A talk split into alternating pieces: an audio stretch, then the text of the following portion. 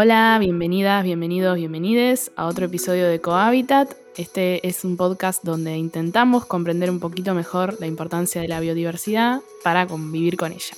Hoy estamos con una invitada muy especial, ella es Julieta Badini, estudió biología y maestría en manejo de vida silvestre en la Universidad Nacional de Córdoba. Actualmente está terminando su tesis de doctorado y desde la carrera le gustaron las interacciones entre organismos. Hizo su tesina con la dispersión de semillas por parte de las aves de un arbusto exótico, Piracanta angustifolia, en las sierras de Córdoba. En su tesis de maestría se enamoró de las abejas y empezó a trabajar con abejas sin aguijón para producción de miel en el norte de Córdoba. En la tesis de doctorado se enfocó en la diversidad de abejas en los patios urbanos de la ciudad de Córdoba y descubrió que hay muchísimas especies con distinta forma de nido, color, preferencia alimentaria y comportamiento. Y el objetivo actual de su tesis es indagar cuáles son los factores ecológicos y sociales que influyen en la riqueza y abundancia de abejas en contextos urbanos.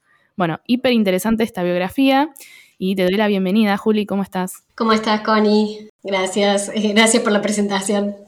Bueno, la verdad que em, quiero saber todo de, todos tus, de todos tus trabajos y todas tus investigaciones. Como se habrán dado cuenta, este episodio va a tratar de abejas. Y este es un grupo como muy eh, carismático, ¿no? Que todo, todo el mundo conoce. También tenemos mucha relación con las abejas. Así que, bueno, llegaron muchas preguntas al, Instagram. Em, si querés empezamos con algunas de las preguntas. Así. Dale, dale, sí, sí. Me preguntan si está bien comer su miel. Eso es polémico, ¿no? Bien, qué, qué, pregunta interesante. A mí me hace acordar a una, a una película que salió hace unos años que se llamaba Bee. No sé si, si la tenés. no sé si es de Pixar, de Disney, una de esas. Parece que es de, mm, de DreamWorks. Justo lo estaba comentándolo con una amiga que me, contó de qué se trataba. Yo no me acordaba. Sí, sí, sí, tiene que ver con eso. Em, a ver, eh, es como es una pregunta que tiene varias aristas y es como más profunda, ¿no? Pero a mí, primero entendamos cómo, cómo es que producen las mieles las abejas y para qué lo hacen, ¿no? Las abejas, em, digamos, las larvas, que serían las crías, los hijitos de las abejas, comen polen, ¿sí? Entonces, las abejas colectan polen para sus crías. En cambio, la abeja adulta se alimenta de néctar o de la miel, ¿sí? Que ellas mismas producen. Generalmente en las colmenas se produce muchísima miel, ¿sí? Es como si em, nosotros tenemos una alacena y nos estoqueamos de, em, de, víveres como, qué sé yo, arroz, lentejas y demás, que no lo vamos a consumir en ese momento, ¿no? Sino que lo vamos de alguna manera acumulando para eh, tener stock para más adelante.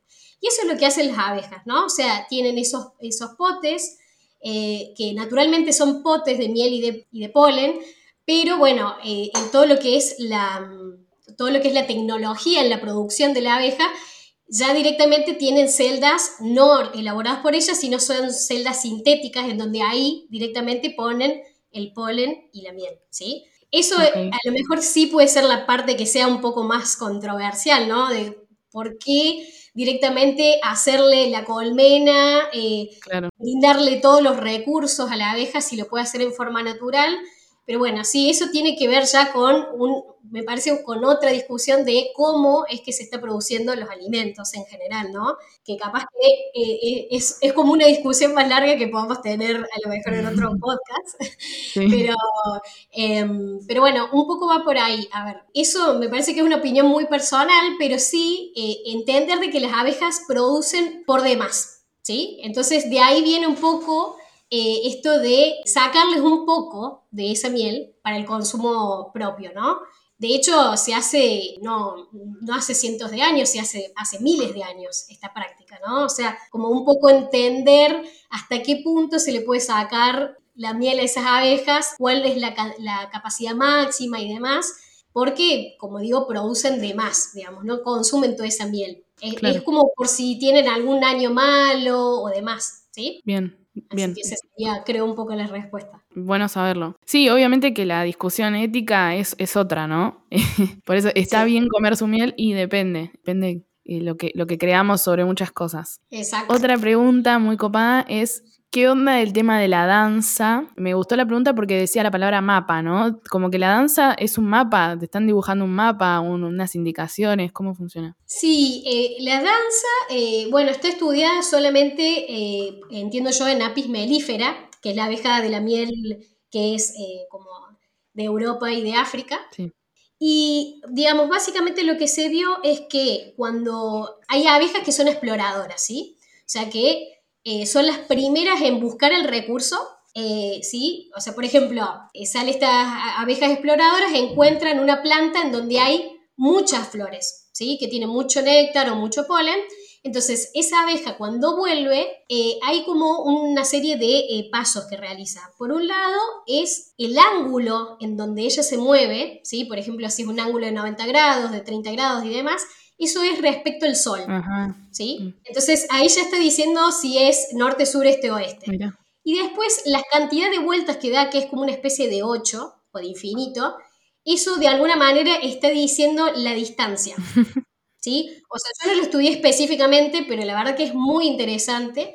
Eh, y se ha visto, digamos, que es como muy preciso, digamos, ese, ese baile eh, porque después lo que hacen el resto de las abejas es van directamente a ese recurso hasta que de alguna manera lo explotan, ¿sí? O sea, hasta que ven que más o menos pudieron extraer lo que necesitaban. Claro, o sea que la exploradora sale, busca el polen y el néctar, vuelve y le, empieza a mostrar a las demás a dónde ir. Exacto, exactamente. Hay unos videos muy interesantes, si alguna vez tienen tiempo de buscar en YouTube, pueden poner Bee Dance o Danza de la abeja y son Incluso es como que las abejas de alrededor le dan espacio a esa abeja, eh, porque es literalmente una danza, digamos.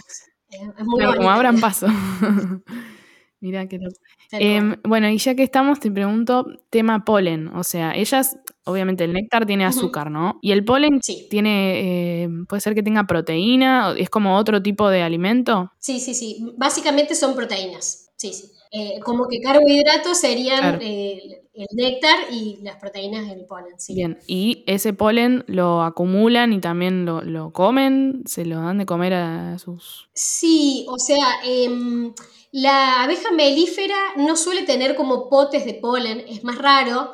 Eh, otras abejas sí, que después si, si querés vamos a, charlar un poco de otras abejas que no sean la abeja común. Sí, sí. Pero sí, directamente es como que en el caso de, apis melíferas se, la colocan en cada una de las celdas. O sea, se pone el huevo, ¿sí? En la celdita de cría, y después se pone el polen y después se cierra esa celdita. Es como ah. que, bueno, como que para que apenas emerja y sea una larvita, eh, coma todo ese polen. Claro, como un paquetito ahí. Exacto. Está bueno. Sí, sí. Otras últimas preguntas y, cambiamos de, de, tipo de abeja, de especie de abeja. ¿Todas se mueren después de picar? Bien. Em, en el caso de, Apis mellifera, que es esta abeja común que venimos hablando, en la mayoría de los casos sí. Puede haber casos en los que no, pero bueno, son más raros. Mm. Lo que pasa es que eh, cuando pica, eh, o sea, yo explicaría un poquito por qué es que pica una abeja generalmente. Generalmente la abeja pica o porque peligra su propia vida, o sea que ya se siente como que está muy amenazada, eh, o que, está, eh, que hay algo, algún movimiento extraño cerca del nido. ¿sí? ¿Por qué? Porque la que, la que va a dejar descendencia es la reina. Sí. Entonces, todo es la protección a la reina. ¿sí? Que la reina no, no, es que no es que sea como una directora o algo así que mande al resto, sino que, bueno, es, una colaboradora más, pero tiene otro tipo de, colaboración, ¿no? Em, y bueno, entonces cuando, por ejemplo, eh, se acerca un, animal o mismo nos acercamos nosotros al nido, las abejas lo que hacen es, de alguna manera, son como mártires, ¿no? O sea, dejan, toda, dejan su vida por la colonia. Mm.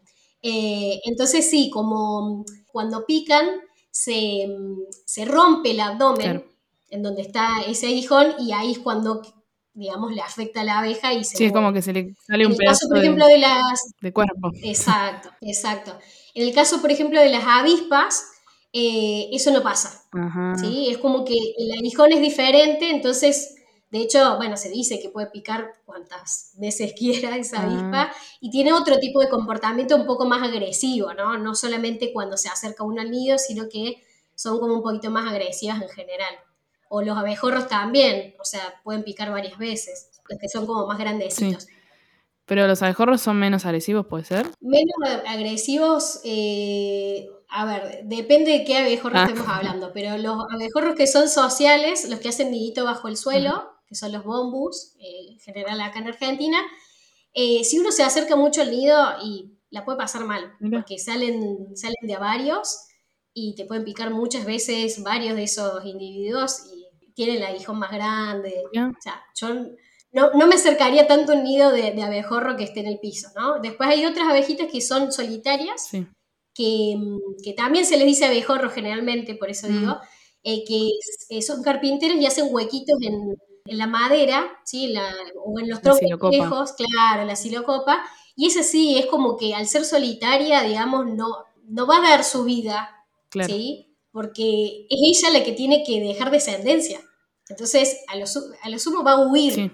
Salvo que realmente uno le esté pegando un manotazo y bueno, ahí ya, ¿no? Como que tiene que actuar, tiene que reaccionar, pero si no, es como que generalmente no, no pica ni nada. Las solitarias en general no, no lo suelen hacer, Bien, o sea que es básicamente un mecanismo para, proteger a su, a su colonia. A sus crías. mira. Bueno, y también preguntaron qué pasa cuando muere la reina. En el caso, ¿no? De estas sociales, que ya vos ya contaste que hay una diferencia, ¿no? Entre las que son sociales y las que son solitarias. Sí, eh, en el caso de, em, por ejemplo, las sociales, insisto, está mucho más estudiado en API, pero se da en otras sociales también.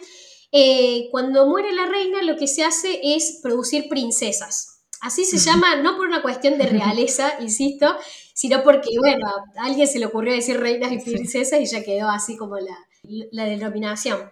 Entonces, generalmente se producen tres princesas. ¿Y cómo se producen esas princesas? Se les alimenta con lo que se llama jalea real, que es como, no sé si la has escuchado, pero es como muy común, es como más nutritiva y demás es como que ellas hacen como todo un procesamiento con las glándulas que ellas mismas tienen, entonces como que está más enriquecido ese alimento.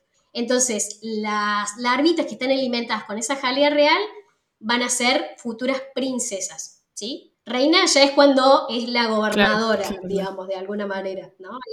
La primera princesa que sale de la celda, digamos, ya como adulta, mata a las dos princesas que quedan, como que ella de alguna manera es la que ganó ese puesto. Y lo que se produce a continuación es que esa reina sale en lo que se llama vuelo nupcial, que también, digo, tiene, tiene una connotación por el nombre, pero básicamente lo que hace es que todos los zánganos, que son los machos, la siguen y uno de esos machos llega a reproducirse con ella y dejar la descendencia.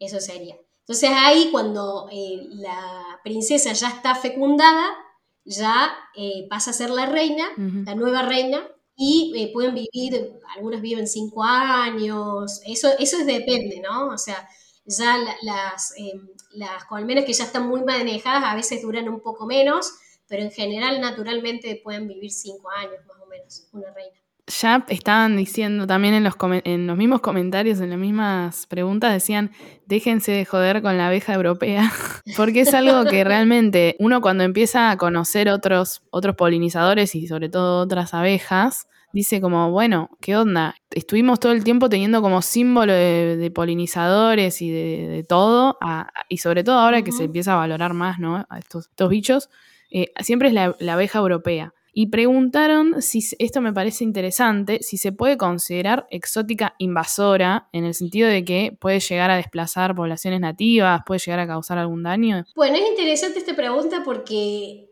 creo no tener una respuesta así como muy contundente, porque es como también esta es una respuesta que depende.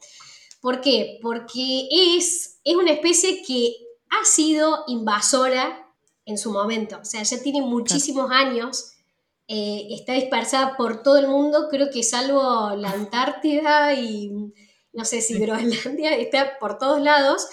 Eh, entonces ya eh, sería muy difícil considerarla como invasora, ¿sí? porque ya invadió, digamos, ¿no?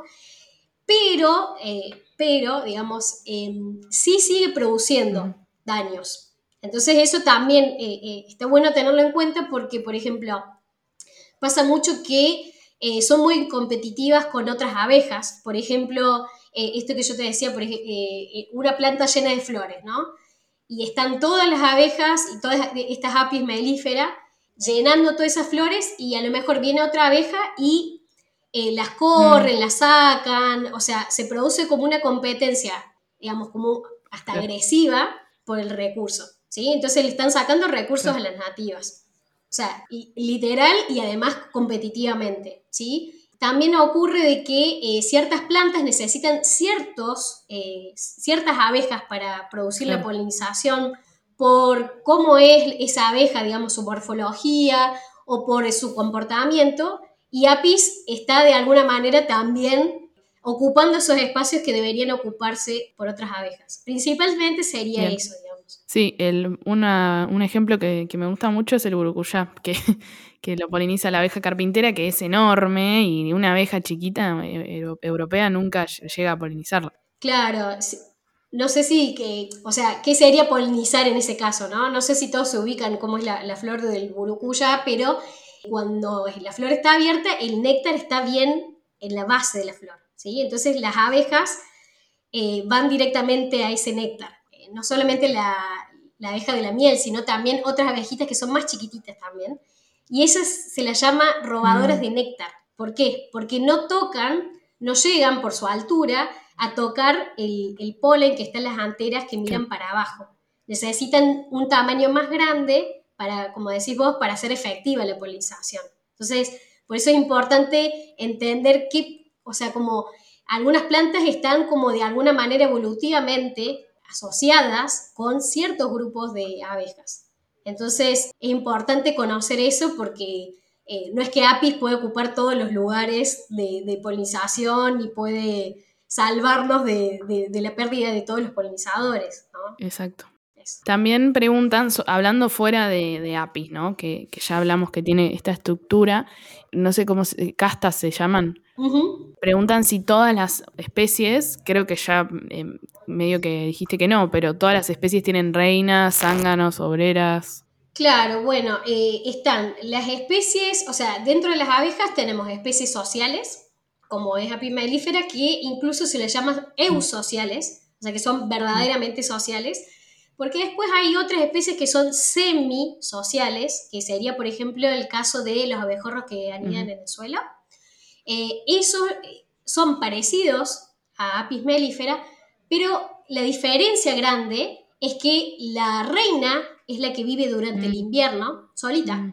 Y después, en primavera, sale la reina, que ahí es como más fácil de verla los primeros días de primavera, busca recursos, sobre todo polen, y ahí empieza a poner los huevos, salen las larvas y aparecen las obreras y ya directamente son las obreras las que van y buscan el recurso, ¿no? Pero no es como que está, eh, eh, estas castas como apis que se mantienen durante todo el año, toda la colmena entera, ¿sí? Entonces estas serían las semisociales. Después hay, hay, algunas que son como, que están ahí como en un gris, que son como comunales, eh, por ejemplo, que em, toda, eh, varias hembras hacen el, nido en un mismo lugar y más o menos se, las cuidan entre sí, pero funcionarían como solitarias, ¿sí? O sea, es como que hacen un cuidado medio comunitario, pero no hay castas en ese caso. Y después eh, tenemos los que son las abejas solitarias, que un poco ya comentamos, pero sería, la hembra se reproduce con el macho eh, deja, en, dependiendo del nido, dejas un huevo con eh, un paquetito de polen, ¿sí?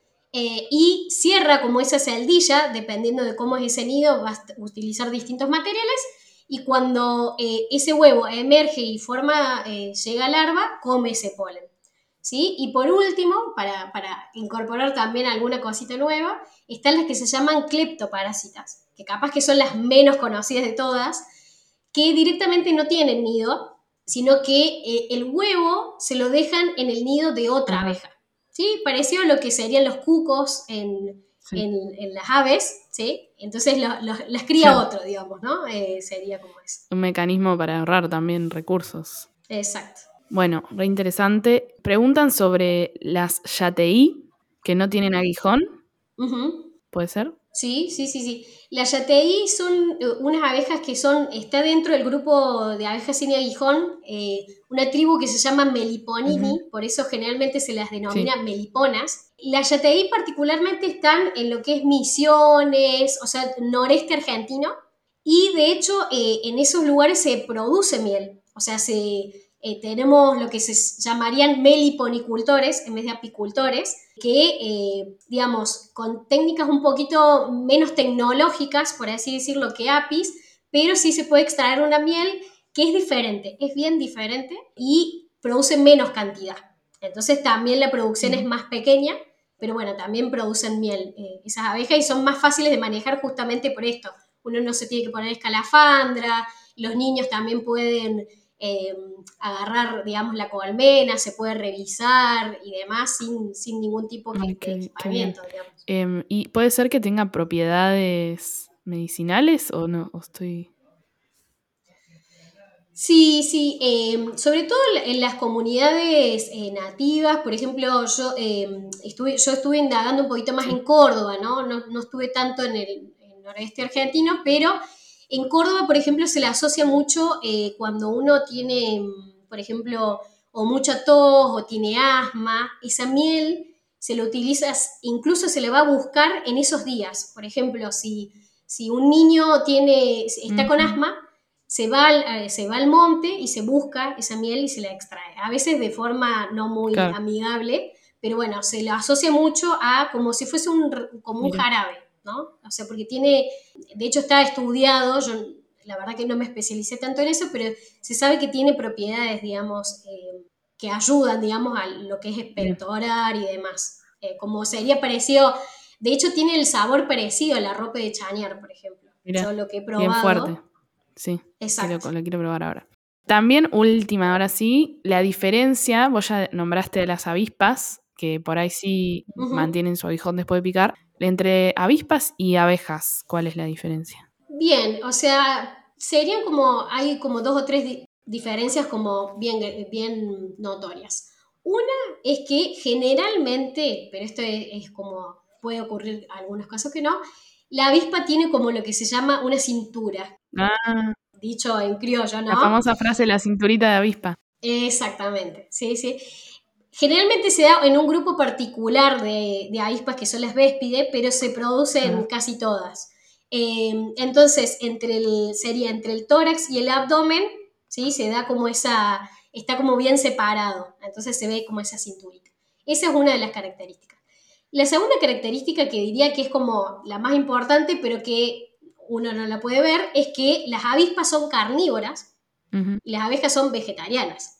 Entonces eso es como una gran diferencia, ¿no? O sea, las avispas eh, comen eh, otros insectos, artrópodos, a veces alguna carroña, pueden ser carroñeras.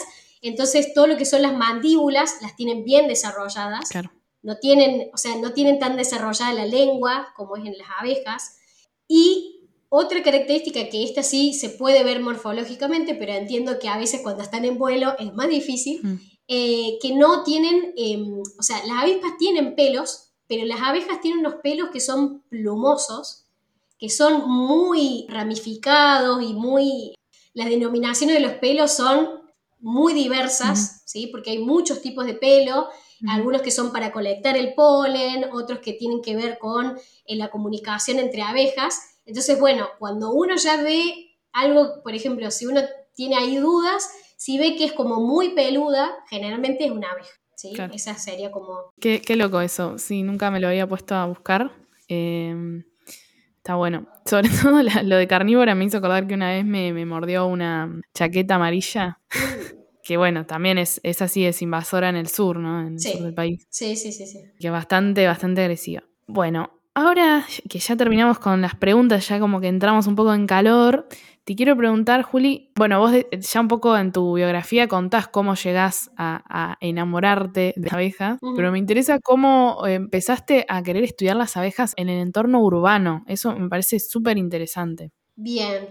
Sí, un poco ahí como contabas, yo, em, digamos, de alguna manera llego a enamorarme de las abejas en, mi tesis y maestría.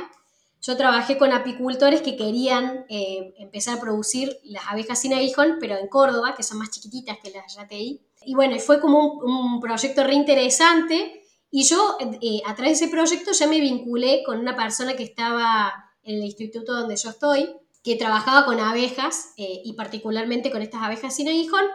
Y cuando surgió el tema de seguir, digamos, de hacer un doctorado, porque ya me había entusiasmado, eh, se unió otra investigadora que, ella me dice, che, ¿y te parece meternos en el tema de las ciudades? Yo es como que en ese momento, hace 5 o 6 años, me parecía, ¿qué, ¿qué, hacemos con las abejas en las ciudades? Van a aparecer cinco especies, no va a aparecer nada, pero de a poco lo fuimos charlando, lo fuimos, fuimos como viendo otros trabajos, sobre todo hay muchos trabajos en, en Europa, en Estados Unidos, hay muy, muy poquito en Latinoamérica, eh, y vimos que era como que realmente era algo que, que abría un montón de paradigmas, ¿no? Como que rompía un montón de paradigmas eh, con uno mismo y también con el resto de la comunidad científica. Mm. Y ahí dije, no, sí, vamos por acá. Y incluso le, en mi tesis incorporamos lo que son algunos factores sociales, que también mm. era como que algo que nos interesaba indagar un poco porque también es algo que no se ha estudiado tanto y, como digo, menos en Latinoamérica.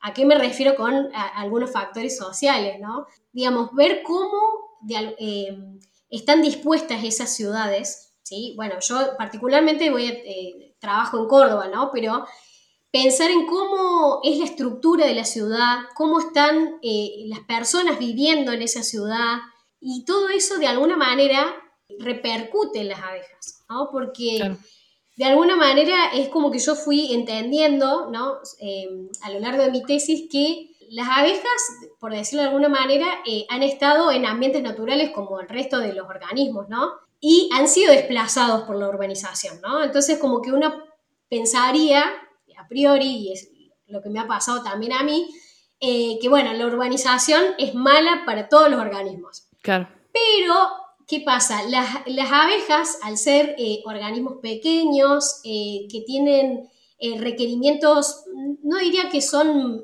pocos requerimientos, pero mientras que haya flores con buen recurso de polen y néctar, es suficiente para ellas y que puedan hacer nido. Entonces, ¿qué pasa? En muchas ciudades em, hay parques, hay jardines de las propias personas, eh, hay parques urbanos, están las, eh, los costados de los ríos que funcionan como corredores biológicos. Entonces todos esos lugares, como de alguna manera sin querer, funcionan como refugio para estas abejas, eh, para otros organismos también. Entonces como que también ahí cambia un poco este paradigma de decir, bueno, no, las ciudades son totalmente malas, son un desierto gris, no puede vivir nadie más que el hombre, y bueno, no es tan así. es como que las abejas pueden eh, convivir en esos, eh, en esos ambientes urbanos con nosotros, pero hay que ir pensando, porque de acá a un futuro eh, la mayoría, más del 70-80% de la población va a vivir en ciudades. Entonces, hay que ir pensando anticipadamente cómo hacemos que esas ciudades alberguen las abejas, cómo le damos a las abejas y otros organismos, yo porque estoy con el tema de las abejas, ¿no? Pero cómo propiciamos que esos espacios sean eh, con recursos de alta calidad, que, no sean eh, flores que, no, que sean totalmente estériles, ¿sí? que son bonitas, que tienen un montón de pétalos, pero que no tienen ni polen ni néctar. Por ejemplo, las rosas. Las rosas que a tanto le gusta a la gente, no digo que todas las rosas, ¿no? pero hay muchas variedades eh, que se han hecho llenas de pétalos, hermosas, pero que no tienen nada de polen ni de néctar. Entonces ahí las abejas es como que en un rosal de, esas rosas modificadas no pueden extraer ningún recurso. Y así con otras también, otras especies. Sí, las rosas que ya no tienen casi olor. Y también el olor es como un atrayente, ¿no? Sí, em, eso se ha estudiado un poco menos. Eh, yo la verdad que en abejas no he leído tanto. Eh, mm. Pasa, sí, en realidad en todos los grupos de polinizadores son como volátiles que atraen, ¿sí? Claro. Eh, en el caso de la abeja me parece que eh, uno de los factores que más influye es el tema de lo visual, o sea, el tema de los colores, que ven diferente a nosotros. también es algo que no, he, indagado tanto, pero eh, tienen, em, de hecho, había un estudio que mostraba cómo veían las abejas, que es muy interesante. Em, pero bueno, ven, por ejemplo, lo que es el UV, ¿sí? De hecho, hay muchas flores que tienen marcado, eh, por así decirlo, el caminito de dónde está el néctar, que uno no lo ve, ¿no? Porque está eh, en esa, mm, o es UV o está cerca, ¿sí? como tiende más al violeta y eh, cuando uno lo ve con una cámara UV se ven esas marquitas. Hay unas fotos eh, que he visto en algún, en algún momento de mi vida que te muestran cómo ven la flor, las, las, las abejas y cómo la vemos nosotros. Y se ve como que tienen tipo una flecha indicada, un círculo diciendo es acá. Sí. sí, sí, eso es impresionante. También he escuchado de una especie nativa de la lantana, por ejemplo, que cuando está es como una inflorescencia con un conjunto de pequeñas flores y cuando ya fue polinizada cambia de color, digamos. Deja de ser amarilla y, es más ah, blanca, que es menos llamativa. Como para decir, che, no, a mí no me polinices, podés ir a, polinizar a la de al lado. Sí, sí, sí, eso es muy interesante porque además em, el caso de la lantana, como es una inflorescencia, es como todo el grupito de, de flores la que atrae a la abeja. Entonces, es como digamos, para el fitness de la planta, ¿sí? para producir más frutos, le, es conveniente decir a qué flores de esa inflorescencia no conviene ir para que directamente la abeja vaya y deje polen en esas que sí.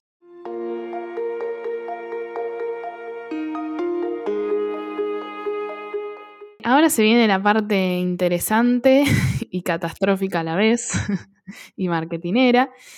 Em, Ustedes me mandaron, quienes están escuchando, eh, algunos me mandaron por Instagram sus teorías de extinción. ¿Por qué creen que podrían extinguirse las abejas? Y bueno, obviamente que hay muchos, muchos motivos que son eh, cercanos a la realidad, que tienen que ver con agroquímicos, con pesticidas, bueno. Pero hay uno que me llamó la atención y que me pareció muy, eh, no sé, efectivo, si queremos extinguir a las abejas, que es una mutación que vuelve alérgicas a las abejas al polen. Es una locura. Pero bueno, eh, yo la lógica que encontré es, claro, los agroquímicos, suponiendo no algún insecticida, que se aplica en algún cultivo, Muchas veces algunos insectos, no sé si es el caso de las abejas, pero algunos insectos se vuelven resistentes, ¿no? Y eso hace que las poblaciones cuyos genes mutaron y se pudieron adaptar, bla, bla, bla, sean más resistentes. Entonces, en, esa, en esas eh, adaptaciones nuevas, quizás una puede ser una mutación que es contraproducente para ella. No sé, bueno, esa es la teoría. Las abejas alérgicas al polen, o sea, muy, muy trágico. Yo quiero que me diga, Juli, ¿qué crees que podría ocurrir en el mundo? Uf, eh, ¿qué, escenario. Bueno, primero, pobres, o sea, no, no tienen cómo alimentar a las crías. Entonces ahí, bueno, ya sabemos qué va a pasar, ¿no? Sí. Pero a mí me parece como, tiene como varias aristas esto, ¿no? Em, yo el otro día pensaba, a ver, todos los alimentos que de alguna manera dependen de la polinización para abejas. Mm. El café, el chocolate, o sea, el cacao, ¿no? un montón de frutas, sandía, durazno, eh, verduras como el zapallo. Entonces yo digo, y ha habido como una campaña hace unos años como muy efectiva, en donde mostraron una imagen de un supermercado lleno, ¿no? lleno de, frutas, verduras y demás. ¿Y qué pasaría si no hubiese abejas? Y estaba prácticamente vacío, ¿no? Había algo de maíz, había algo, eh, puede haber algo como de soja, eh, algunas verduras que no necesitan que se cosechen antes de, producir semillas, pero la verdad es que estaba como bastante vacío el, el, supermercado. Y yo digo, bueno, esos son proteínas que de alguna manera no nos llegan, ¿no? Sí. O que también pasa, por ejemplo, en, algunos lugares que se hace la, la, polinización manual. Se puede hacer polinización manual, ¿no? Con un hisopito eh, que se, eh, se, hace mucho en, en Asia, no, no, recuerdo bien con qué especie, pero porque tienen pocos polinizadores, lo hacen con isopito, pero son trabajos de muchísimas horas y no, es eficiente, no es tan eficiente como el de las abejas. Se podría de alguna manera compensar, pero no. Después, por otro lado, yo pensaba en la interacción con otros insectos, ¿no? O sea, em, muchas especies de, por, un, por, un, lado, muchas especies de aves que consumen esto, estas abejas. Después, em, como también algunos insectos que de alguna manera eh, se alimentan de robarle eh, la miel a, las colmenas, que bueno, también le va a afectar.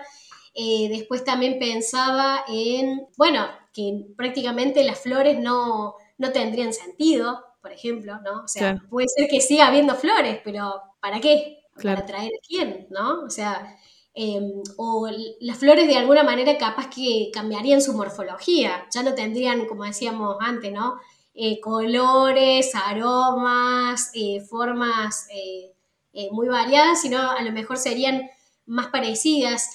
Si bien hay otros polinizadores, ¿no? No son los únicos polinizadores, hay moscas, hay escarabajos, mariposas y demás, pero son las mayores, o sea, son las que que, digamos, el, grupo que más poliniza, ¿no? O sea, como que son especialistas en polinización, por así decirlo, Me quedó la duda, ¿el maíz y la soja lo, polinizan otros insectos? No, en el caso del maíz es por el viento. Ah, es simplemente por el viento. Eh, de hecho, eh, por eso es como que em, se ponen los maíces medio juntos, porque es como que el, el polen se mueve entre los maíces.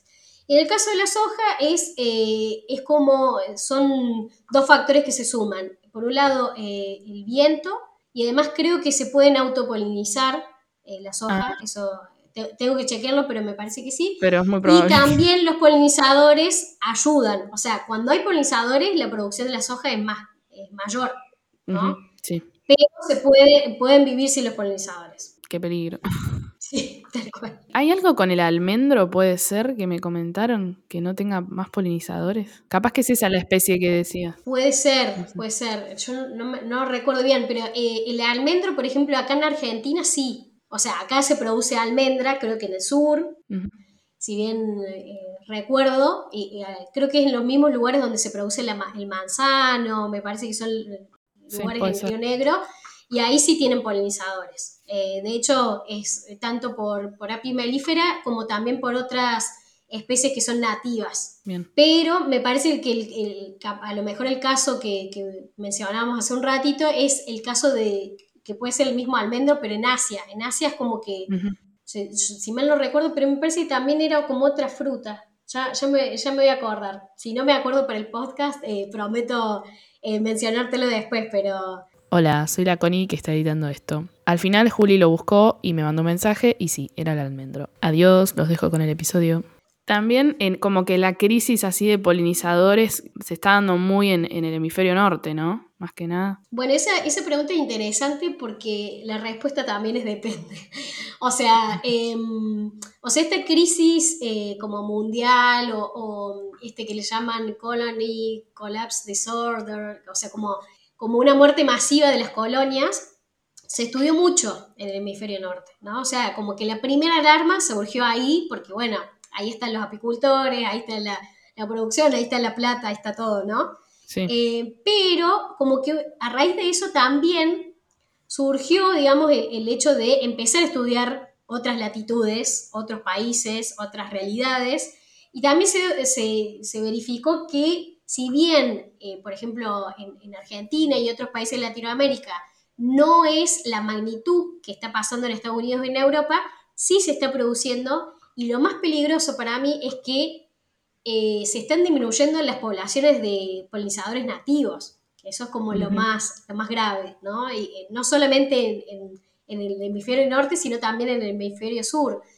acá, por ejemplo, en, el sur de Argentina tenemos el caso de un abejorro eh, nativo, que es el Bombus dalbomi, que es naranja, es precioso, es uno de los más grandes del género y está siendo desplazado por el Bombus terrestris, que eh, se introdujo en Chile para lo que es la producción de la frutilla y otros, y otros frutos, digamos. Y bueno, la, especie, digamos, no, si no tiene barreras físicas, eh, no, conoce fronteras y ha ingresado a Argentina ya hace varios años y em, hace varios años también se hizo un estudio donde se vio que la población de, de Bomus terrestris, a medida que aumentaba ¿sí? la, población o la cantidad de individuos, disminuía la de, de Albomi, que es la nativa. Entonces hay un desplazamiento eh, en ese caso.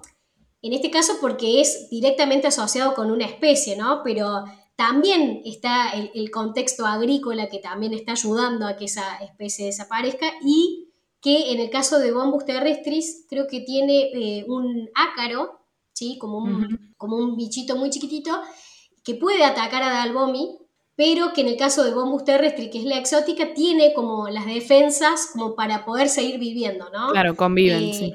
Conviven eh, tranquilamente y en el caso de, de Albomi es como fulminante y es como muy, actúa como muy rápidamente, entonces disminuye las poblaciones.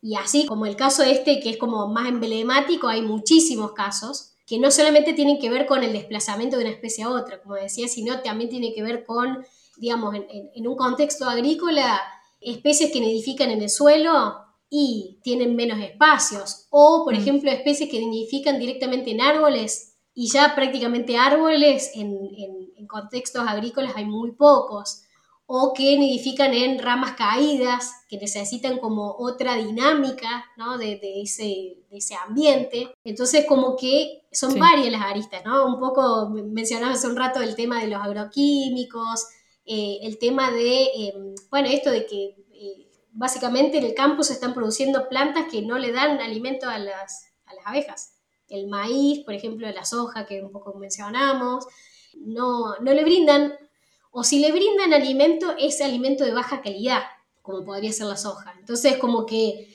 le sirve alimento, pero a la larga, digamos, no los alimenta del todo, ¿no? Entonces, eh, eso es como, es una problemática que es como muy compleja, pero por suerte con esto de, con esto de que empezaron a haber colonias que desaparecían prácticamente enteras, se empezó a estudiar más. Entonces, como que de alguna manera es como una especie de excusa para hacer foco en, eso, digamos. Sí, y sí, como que nos estamos de a poco dando cuenta y espero que sirva habernos dado cuenta que vamos camino a, lo mismo que, que, ya está sucediendo en Europa para rescatarnos un poco antes, ¿no? Tal cual. Está difícil, pero, pero bueno. Entonces sería un escenario hiper catastrófico, sin abejas, o sea, ya sin chocolate, sin café, bueno, listo. ¿Para qué eh, vivir? Bueno, el café también dicen que, está atravesando como, bueno, son cultivos medio que van a ser cada vez más difíciles, ¿no? De, se cultivan en, en zonas muy específicas, con condiciones muy específicas, ¿no? Pero bueno, ya tenemos otras cosas, por ahí eso es más darse un gusto, pero alimentos esenciales, ¿no? Los frutos que comemos. La, continuidad, la reproducción de las especies también, o sea, ¿Cuántos, ¿Cuántos años puede vivir, eh, por ejemplo, el burucuyá sin su polinizador? Eh, y no sé, yo me muero.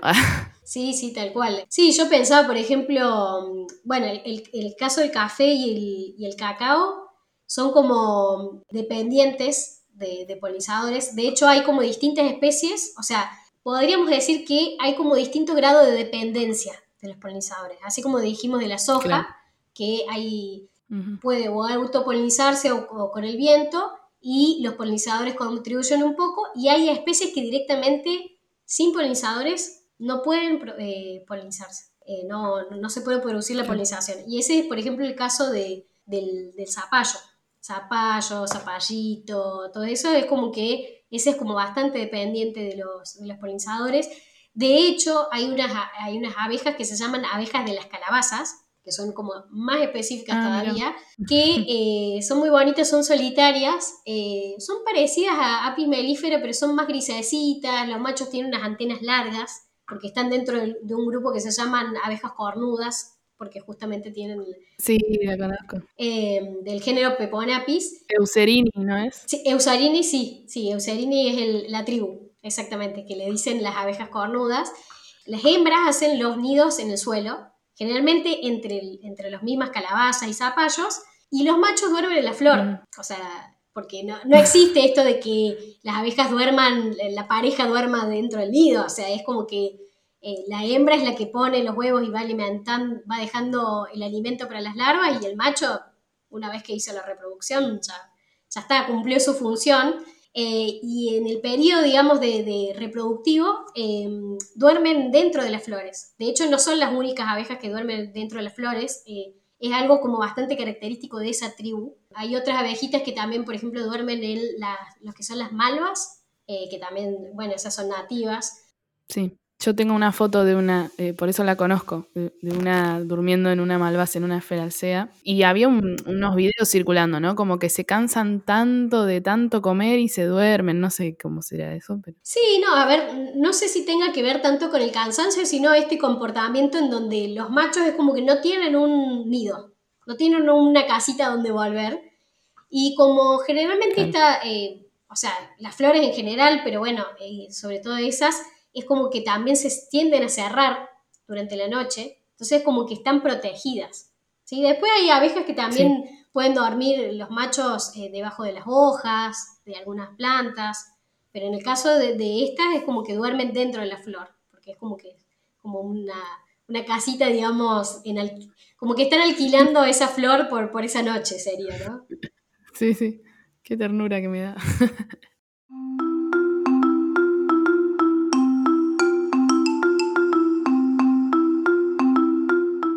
Bueno, Juli, la verdad que es muy, muy lindo eh, imaginarse un poco estar dentro del mundo de las abejas por un rato. No es tan lindo hablar de su posible extinción o, su, o sus amenazas. Me gustaría eh, que me comentes cómo sentís vos que, que, tu laburo contribuye un poco a la conservación. Vos decías esto, ¿no? De los espacios verdes, de los parques con, diversidad. Obviamente, bueno, yo, eh, quienes me conocen saben que soy muy fan de las plantas, obviamente de, las plantas nativas, y creo que toda este, esta, cuestión de los jardines con plantas nativas también puede llegar a colaborar. Vos me decías que estuviste haciendo experimentos y, haciendo muestreos más que nada en este tipo de espacios. Sí, em, son como varias cositas. Por un lado, em, no sé si lo comenté antes, pero yo, mi trabajo específicamente es eh, en los patios de las personas, o sea, patios domésticos de las personas en la ciudad de Córdoba. Eh, y la idea un poco, el objetivo más allá del objetivo científico ¿no? de, la, de, la, tesis, tiene que ver con eh, justamente em, hacer un listado de cuáles son las especies a las que las abejas están yendo, ¿no? Porque básicamente yo lo que hacía en estos muestreos es registrar, ¿sí? anotar todas las especies de plantas que estaban en flor en ese momento durante la primavera y el verano, y luego me paraba en tres puntos donde había flores y anotaba y también capturaba, que esa es la parte no tan linda, eh, las abejas que llegaban. No capturaba todas, pero hay muchas especies que hasta que uno no las ve bajo la lupa, lamentablemente no se puede saber qué, identidad tienen. Pero bueno, a raíz de eso salieron cosas muy interesantes. O sea, por un lado, esto que yo te que mencionábamos un poco antes, de que hay muchas especies que no proveen de nada de recursos, que obviamente las abejas no están yendo, ¿no? Pero serían como especies que parecería un jardín súper florido, pero que no está trayendo nada. Después, eh, también otras cosas interesantes es ¿Qué, abeja se asocia con qué recurso, ¿no? O sea, ¿qué, ¿qué, abejas están yendo a cada uno de los recursos? ¿Cómo son esos patios? Y también a mí algo que me parece muy interesante es las conversaciones que se dan con cada una de estas personas, porque yo fui a 30 patios, 15 un año me encanta. y 15 otro año. Y yo al principio llegaba y bueno, me iba directamente al patio y demás, y cuando se empezó a generar como una confianza, ¿no? Porque literalmente ellos me abrían la puerta de su casa, ¿no? O sea, no es algo, no es algo menor. De hecho, para llegar a, esos colaboradores eh, es, son personas conocidos de conocidos, ¿sí? Es como que es difícil. Eh, mm. eh, eso pasa mucho también en los trabajos endobiológicos, donde mm. uno va haciendo como esa bola de nieve y va transmitiendo para tener distintos colaboradores, ¿no? Pero lo, interesante también es que se generó como una especie de confianza y ya directamente me hacían preguntas. Eh, ¿qué, abejas viste hoy? ¿Y a qué plantas van? Y contame. ¿Y cómo las capturás? Y demás. Y después, bueno, salieron como unas entrevistas re lindas. Eh, una que tenía que ver con, eh, digamos, con algunas cuestiones de cómo manejan ese patio cada cuánto riegan, si le agregan plantas, si le interesa tener flores y demás, que tienen que ver directamente, o sea, o por lo menos indirectamente con lo que le va a afectar a las, abejas. Pero también eh, hemos charlado de, cuestiones de cómo perciben ellos las abejas, si lo ven como una amenaza.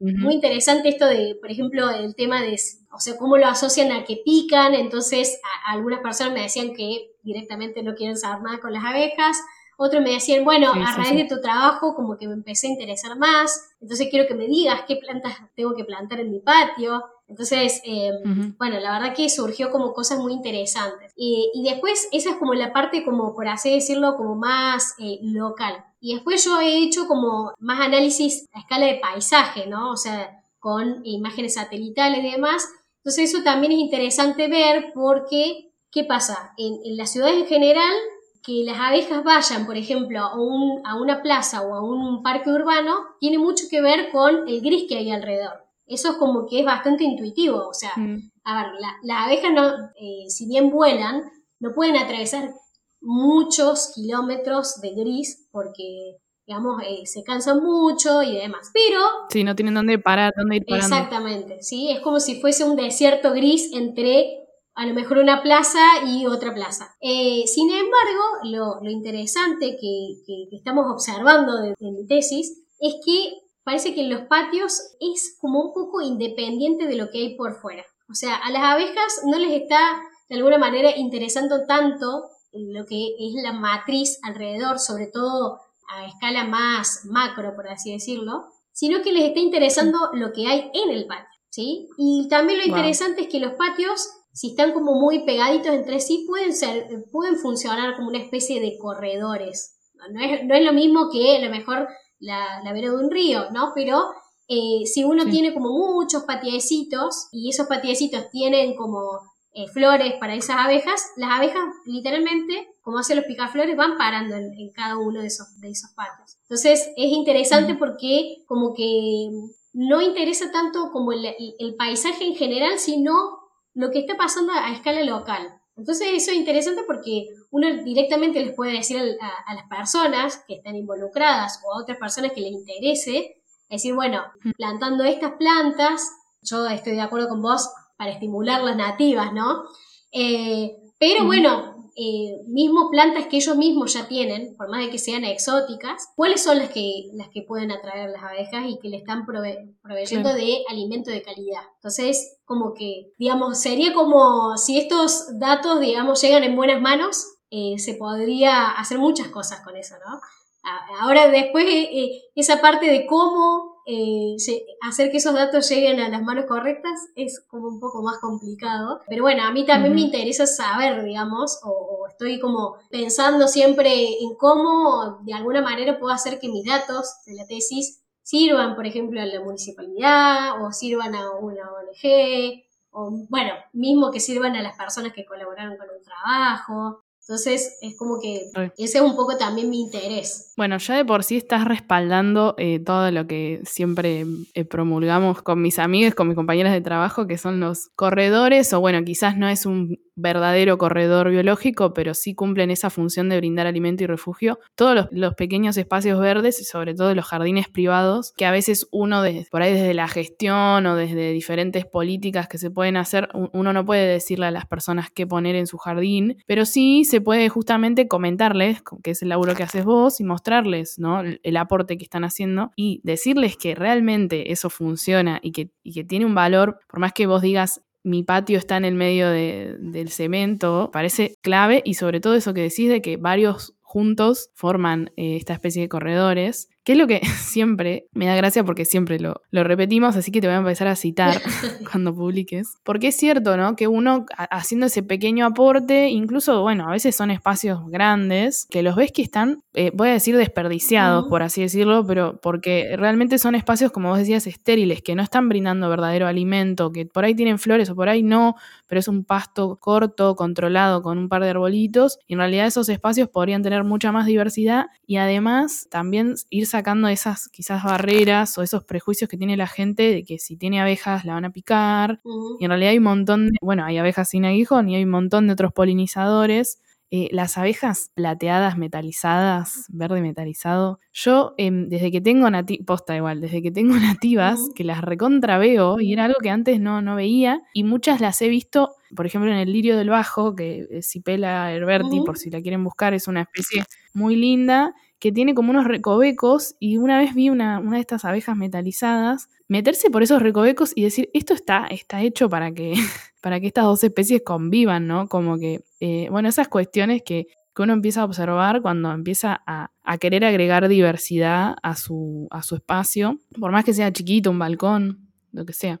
Sí, eh, no sé si puedo decir algo de, esas abejas verdes, son, eh, son de la familia Líctide y se las suele llamar abejas del sudor, porque generalmente no, es, no es solamente el comportamiento de ellas, lo hacen otras abejas, pero tienen esto particular que cuando uno está muy transpirado, eh, se suelen posar en la piel y suelen tomar el sudor, porque tiene como muchos minerales. Cuando nosotros sudamos, digamos, largamos muchos minerales que ellos lo toman, digamos. Entonces se les asocia con eso, pero sí, son hermosas y hay verdes más dorados, e incluso hay unas que son como moradas con verde, son preciosas.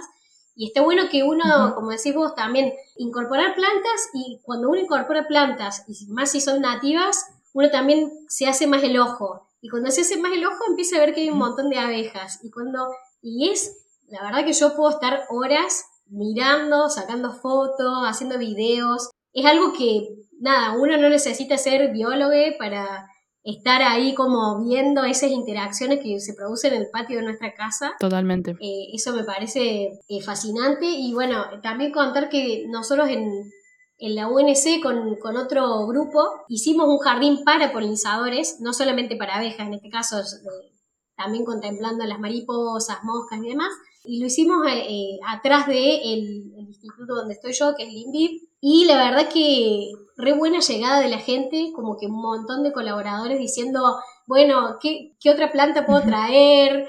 Eh, bueno, muchos querían traer árboles, que nuestra idea es que sean más que todo herbáceas, porque son las que más atraen a las abejas y además porque hay muchos proyectos que tienen que ver con árboles, pero pocos que tienen que ver con herbáceas nativas, ¿no? Total. Así que bueno, ese proyecto me parece re lindo, tiene como, estamos viendo cómo podemos hacer para eh, juntar plata para hacer cartelería, para hacer todo lo que es educación ambiental, para que eso sirva de espacio recreativo y y que sea como también, eh, ¿cómo se dice esto? Como em, que uno pueda eh, entender un poco las interacciones entre los polinizadores y las, y las plantas nativas eh, con, un cartel sin tener que ir a un libro, ¿no? Y, verlo ahí directamente, sacar fotos. A o vivo. Exacto, exacto. Así que bueno, eso también es otro proyecto que, estoy ahí como involucrada, sí. Me encanta. Me encanta, sí, las interacciones biológicas convocan muchísimo y es como que es algo que sí o sí interesa y además es como muy llamativo, como que no tiene nada que, no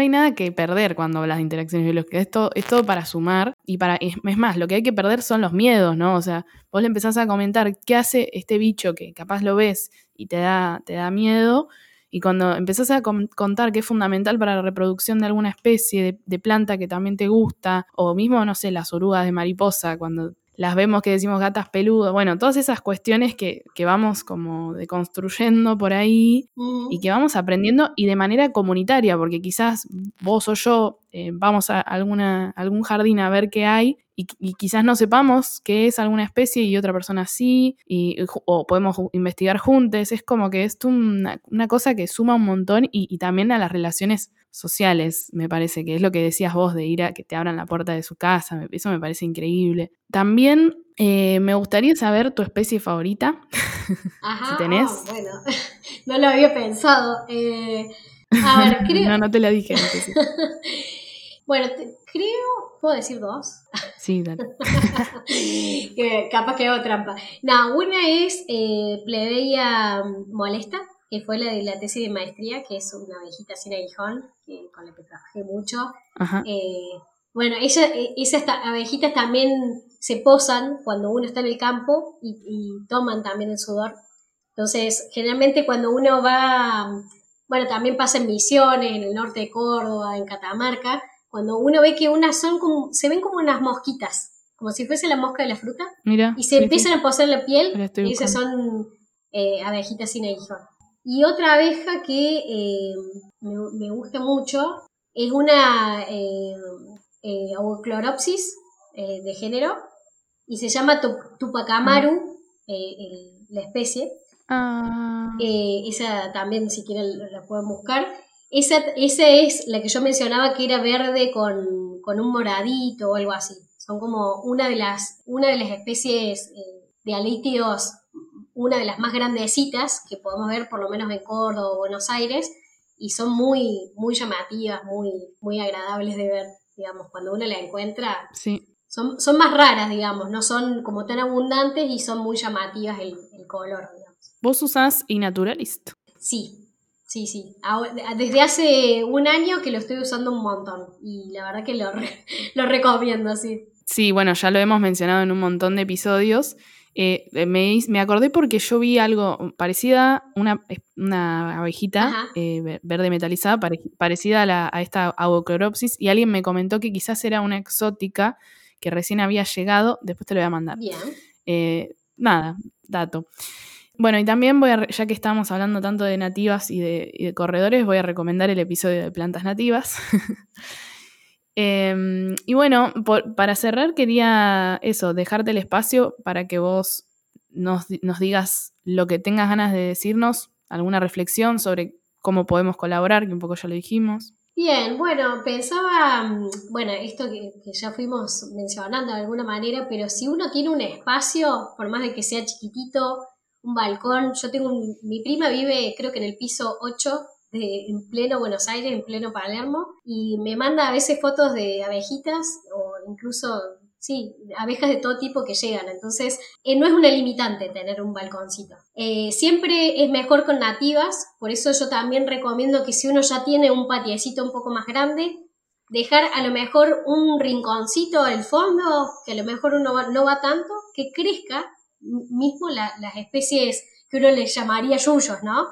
pero que después cuando, cuando ve que esas, esos yuyos llegan a flor, empieza a descubrir flores muy bonitas y ahí empiezan a venir las abejas y ahí se empieza a generar como todo, todo ese, toda esa interacción que solamente a lo mejor con un metro cuadrado o un poquito más, con un canterito que esté allá al fondo, eh, ya es como que contribuye un montón, digamos. Además de las, eh, de las especies de plantas con flor que querramos tener, ¿no? Pero eh, me parece que de esa forma no necesariamente uno tiene que plantar nativas, sino que van a salir solitas, ¿sí? Dependiendo de donde uno está. Y bueno, de esa forma te podemos eh, contribuir con, con, muy poquito, digamos, ¿no? Excelente, me encantó. Bueno, muchísimas gracias, Juli. Me encantó este episodio. Espero que a quienes estén escuchando también. Bueno, muchas gracias, Connie. La verdad que me, me, gustó, me, me, gusta esta modalidad de, podcast, ya había escuchado otros y, bueno, espero que les haya gustado lo, que charlamos hoy y cualquier cosa, eh, no sé, se pueden comunicar conmigo, no sé si puedo decir alguna de... Obvio. Dale.